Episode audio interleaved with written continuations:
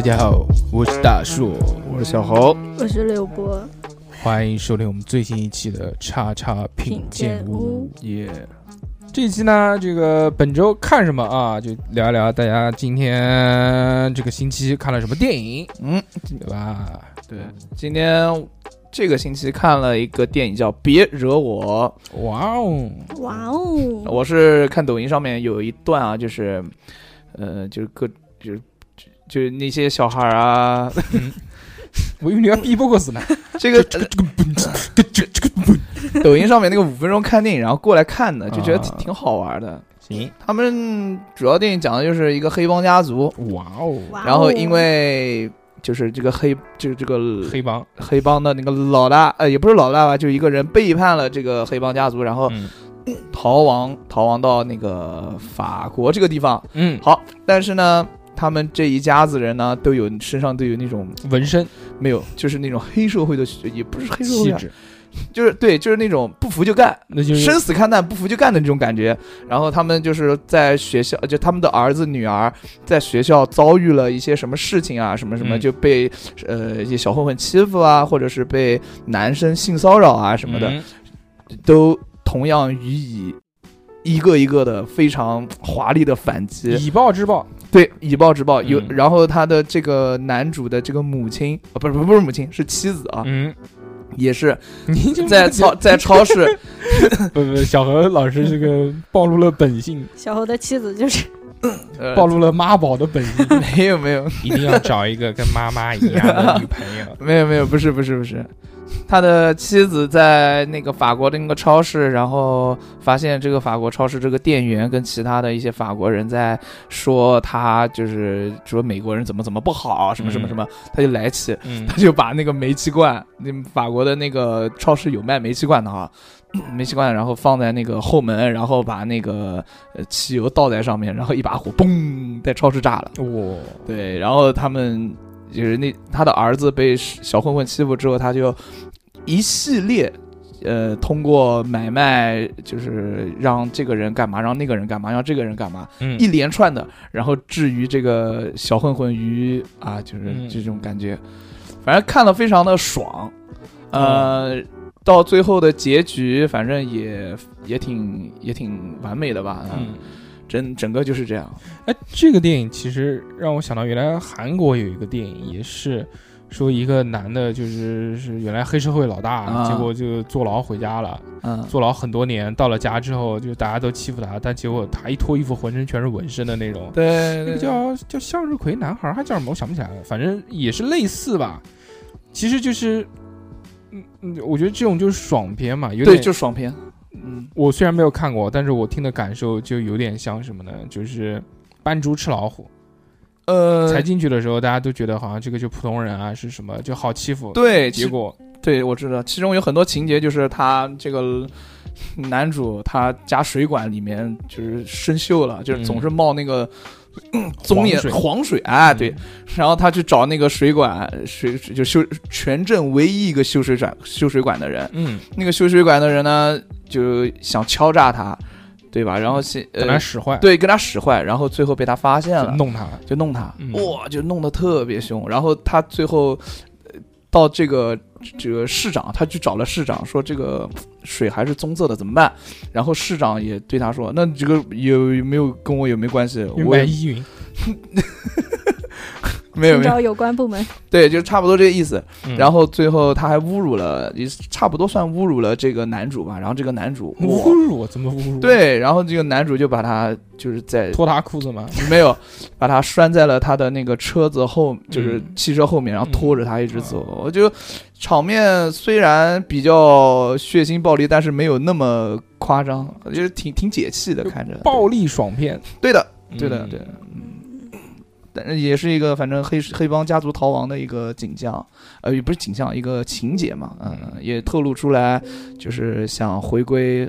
自由的一个黑帮的人的一个，呃，这个也是老片的。哎老片老片老片，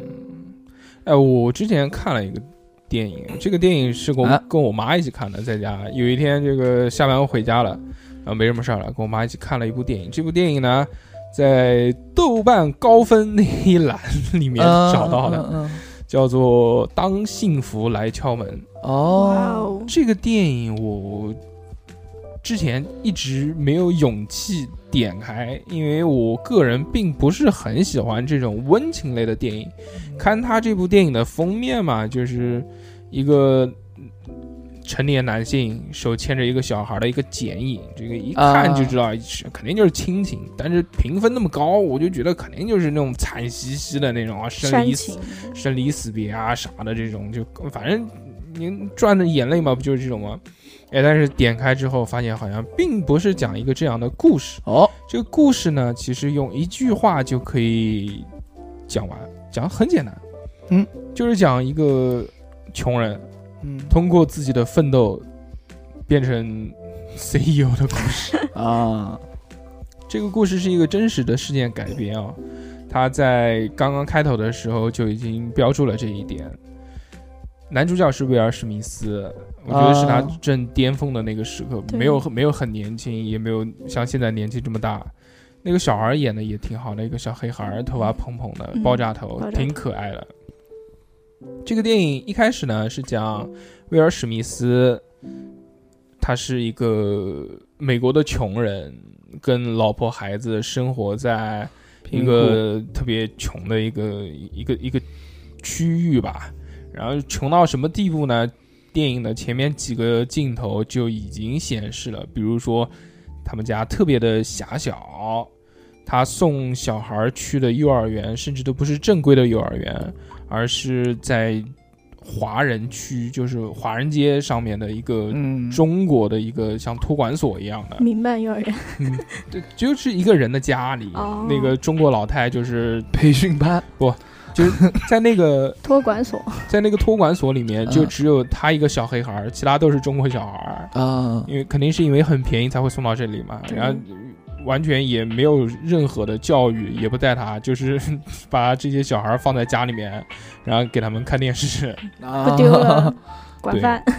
因为父母都要出去上班嘛。懂了，这个男的呢，他是之前想要创业，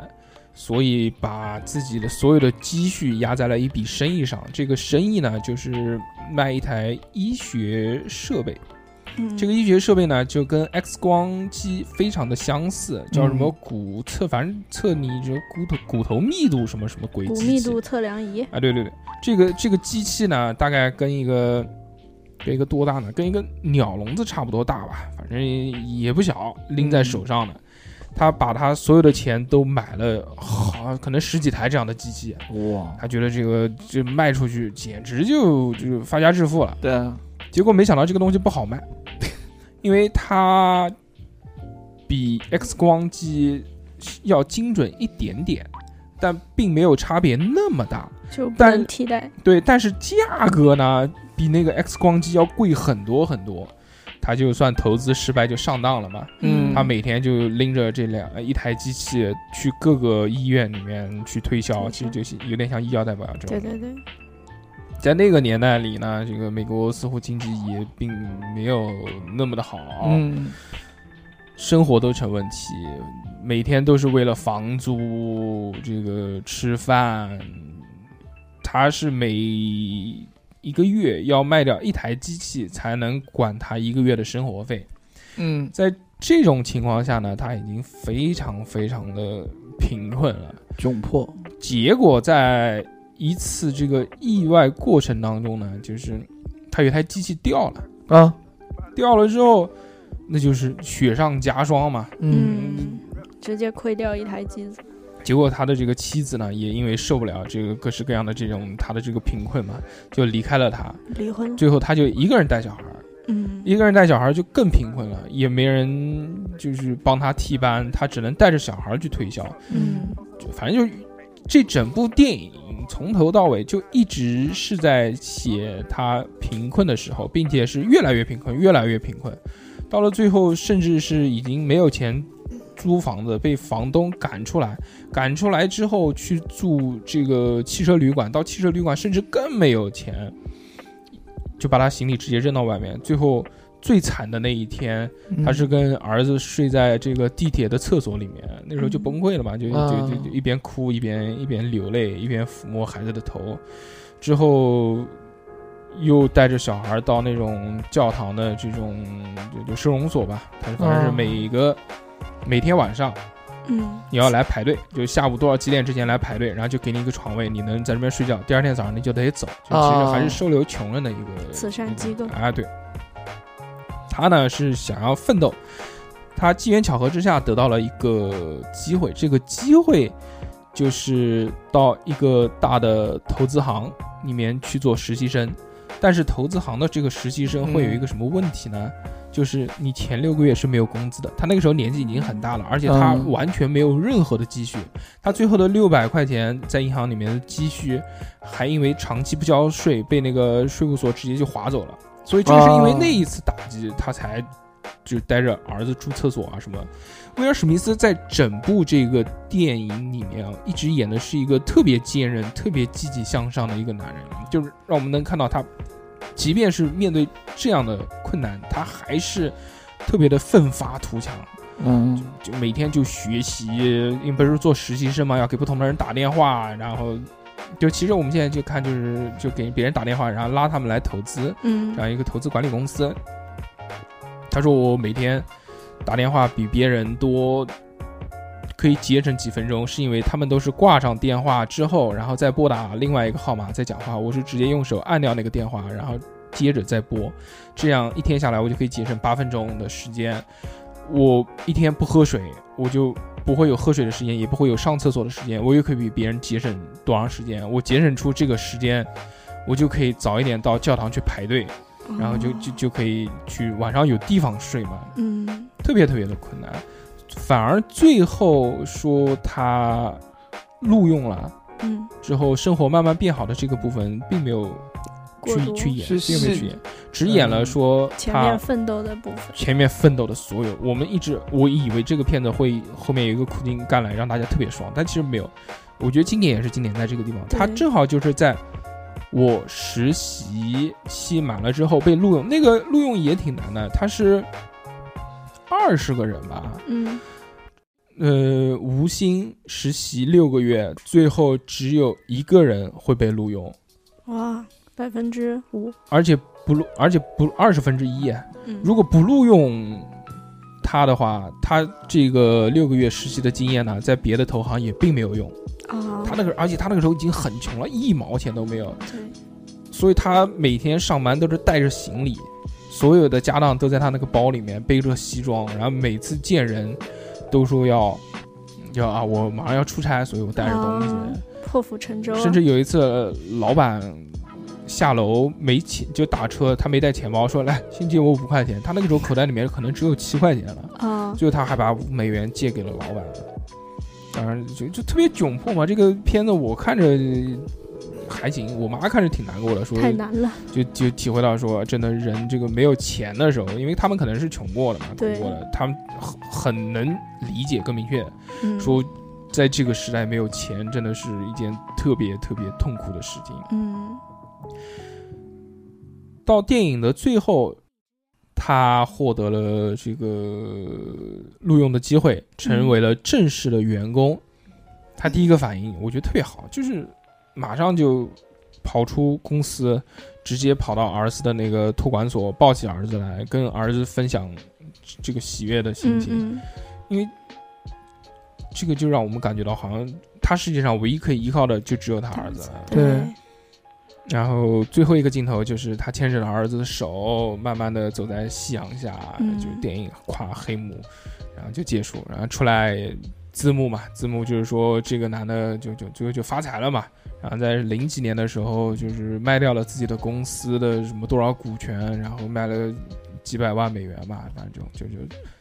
当上 CEO 嘛，就是走上人生巅峰。嗯，我觉得那个时候的美国电影特别喜欢拍这种励志片。对，你像我们之前讲的那个《幸福终点站》，也是一样的，就是不停的这种磨难，但是都达不到主角的坚韧不拔的这种意志，然后不停的就往上顶啊顶啊顶啊。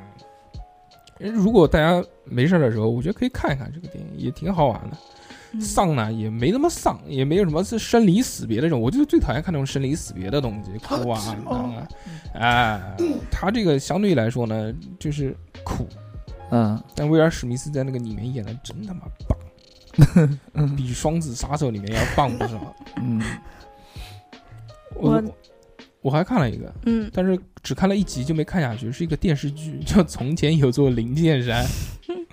没看过。这个是一个，这个是一个小说加漫画都有的一个 IP。我之前是看的漫画，他漫画画的很好看。哦，我之前看的是动画片，这个动画片画的挺好的，就是反正就是讲这个一个特别聪明的小哥哥开挂修仙的故事。哦，嗯它里面的那个师傅啊，是一个女师傅，就在动画里面特别骚，就胸大胸大腰细，对，胸又大，然后又骚，就整天就是卖肉嘛。因为那个时候国漫大家都是就普遍走一个这样的一个一个擦边球，嗯 但是在电视剧里面，我觉得不好。那个演员，那个演员是演《猫妖记》里面的《猫妖传》里面的那个杨贵妃的啊，一个一个一个混血儿，混血那个女嗯长脸。但是我印象当中，怎么修仙有一个混血儿长得就就反正跳戏，突兀的，嗯，在那边，而且胸完全没有这个 动画里面那么大。那个王，我觉得其实那个男主角还行，男主角演的挺挺像的吧，就一个小帅哥。嗯，但是有一个要吐槽的，就是 在这个电影里面，这个男主身边有一个这个书童，我们叫就是嗯，那个书童呢，嗯在漫画里面呢是是属于那种就特别好看，像一个小姑娘一样的，啊就扎两个那个小辫子，就是我就像像红海啊，像哪吒对吧？反正就是那种眼睛大大的，特别萌，特别特别娘娘的那种。啊，那结果动画里面就就就真人版里面是一个。还是一样的造型，但是就是一个长得就是就一个正常的男性，正常的男性，哇，然后你都无法想象，就那个那个发型哦，好油腻啊，感觉，反 正看了一集，有点看不下去。推荐大家看看那个动画片，那个动画片画的挺不错的，我觉得就从前有座灵剑山的动画的水准可以跟那几部啊。就虽然国漫就是那几部知名的国漫可以顶一顶杠一杠。的，可以。嗯。我最近看了两部电影，嗯第一部是之前点映看的，嗯。可能在大家听到这期节目的时候，已经也可以去院线看了，叫《触不可及》。哦。这部电影是也是根据一个真实的故事改编的，嗯。然后之前是有过法国版，嗯所以可能这个故事可能有些人可能已经知道。嗯然后，但是在这个美版的里面呢，它是先以一个场景，就是这个两个男主角，两个男主角开车被警察追的这么一个场景，哦带入这个故事。是倒叙，对，然后，嗯然后，然后开始介绍这两个人之间的关系。哎，这部电影里面这两个主角都很有趣啊，一个是知名的这个喜剧演员，而是一个黑人。嗯之前我刚刚上网查了一下资料啊，就我发现我看过他不少电影，包括就一白一黑这个搭配，就他也老是演这种，就比如他这个御前教育，他就嗯。就就帮那个一个富豪有钱的这个白人男性教他在监狱里面怎么样能活存活下去。就是教都是教别人的东西。就还有就是，反正他总是演这种喜剧类型的片，他是一个特别著名的一个喜剧明星。可能戏路略窄，风格局限。对对对对对，长得其实有点像那个，有点像马达加斯加里面那个斑马。对，那个五官确实有点。马达加斯加里面斑马也是一个特别著名的黑人喜剧明星和脱口秀演员演的，那个名字我想不起来叫什么，但是斑马的那张脸就是照着他那张脸去做的。哇，啊，然后男主角这个白人老头儿，这个说起来就这个知名度应该更广泛一些，对，因为这个男主角呢，就是我们著名的这个老白，嗯嗯，啊。不是白展堂，，Brian 老白，啊 是这个《绝命毒师》里面的哦老白，对。我知道。老秃子，Breaking Bad，嗯，我知道。所以这个电影刚出来的时候，就先是两个镜头给了那个黑人一个眼神，给了那个白人一个眼神嘛，嗯。就一下子就把你带入到这个情景当中了，嗯。就觉得他们俩的眼神里都特别有故事，嗯。然后就开始飙车，然后故事呢，其实讲的是他们俩的地位差距嘛，因为电影叫《触不可及》嘛，就是代表他们俩的身份其实是这个底下的这个人永远触不到上面那个人，讲他们身份，就是讲他们的悬殊关系的。嗯因为这个老头儿他是一个著名的企业家吧，成功人士，嗯他家就是就是我们在美剧里看到，就是住在顶层 house 的那一种，哦要坐要坐电梯的那一种。然后这个黑人就是一个从监狱里出来找不到工作的这么一个人，嗯然后有孩子，跟孩子关系也不好，又跟老婆离婚这种的。然后也是两个人描述他们的友情吧，嗯就互相改变、互相影响嗯，的这么一个故事。特别好看。就看到一半就会有点会想到白皮书那个电影，也是一黑一白的搭绿皮书啊，绿皮白皮书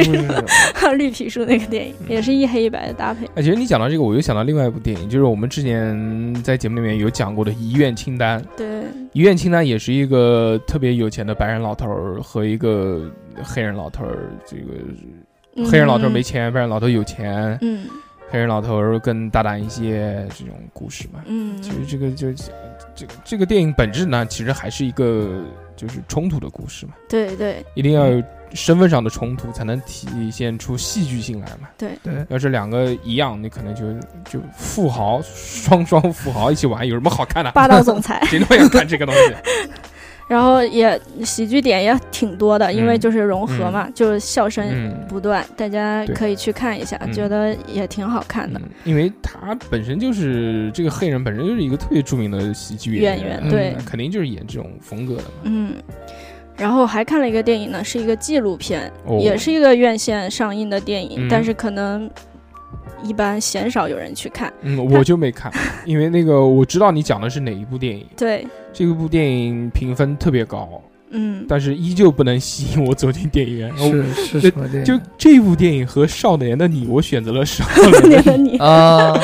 是是什么电影？这部电影叫《他们已不再变老》，对，它是一个老片，嗯是一个讲一战的战争的一个纪录。片对它，它，但是它这个电影使用了一个新技术，就是重新上色的一个技术。哦，哦，对，因为那时候的片你想都是黑白的嘛黑白的，而且就是那种手摇摄像机，就是你可能摇的快一点，就有点像卓别林的电影里面会、哦会倍速哎倍速的那种感觉。对，嗯嗯，然后他对这个电影进行了一个清晰度上的改变，然后再再重新上色嘛。配音吗？哦，不配呃，他是一个一直有一个人白。在讲述的这么一个，哦。然后那就是说，这部电影其实很早就已经拍出来了，他没有把这部电影做任何的改变，只是把它这个修复了清晰度。并且剪辑了一下，就通过哦不同的表现手法，它不一直是一个视频，它可能夹杂了那个年代当时的一些海报啊，比如说哦他们征兵的时候那些海报会夹杂在里面，然后跟那个视频剪在一起，那就其实还是重新制作了，只不过用了当时的这个电影的影视资料，对，啊然后经过了旁白，他的旁白并不是一个人，是当时的那些士兵、自述，战士自述，嗯对，就是有很多老头儿的声音。嗯，所以我在坚持了四十分钟之后，成功的睡着了。对我们一行六个人，只有一位没有睡着。那这个电影为什么会评分这么高呢？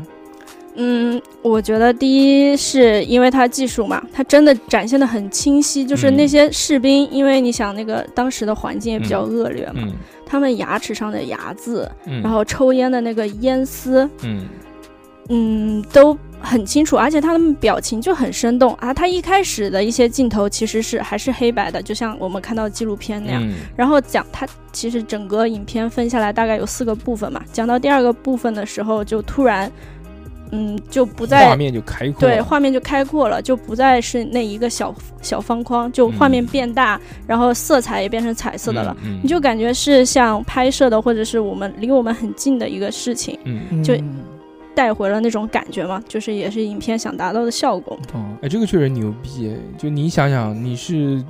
亲眼，就也不算亲眼见到，但是你真的是近距离了，见到了当时真实发生的事件，因为它是纪录片嘛，它都是真实的镜头嘛，它不是拍电影嘛。就你竟然可以现在用你的眼睛看到一战时候发生的真实的影像资料，并且那么清楚，并且是嗯彩色的，这件事情其实也很震撼。就像我们原来在网上看到说开国大典的那个影像资料做了色彩还原四 K 和那个色彩还原的时候也是一样的，就嗯也很震惊啊，说哇，竟然那个时候对不对？对各式各样的人，嗯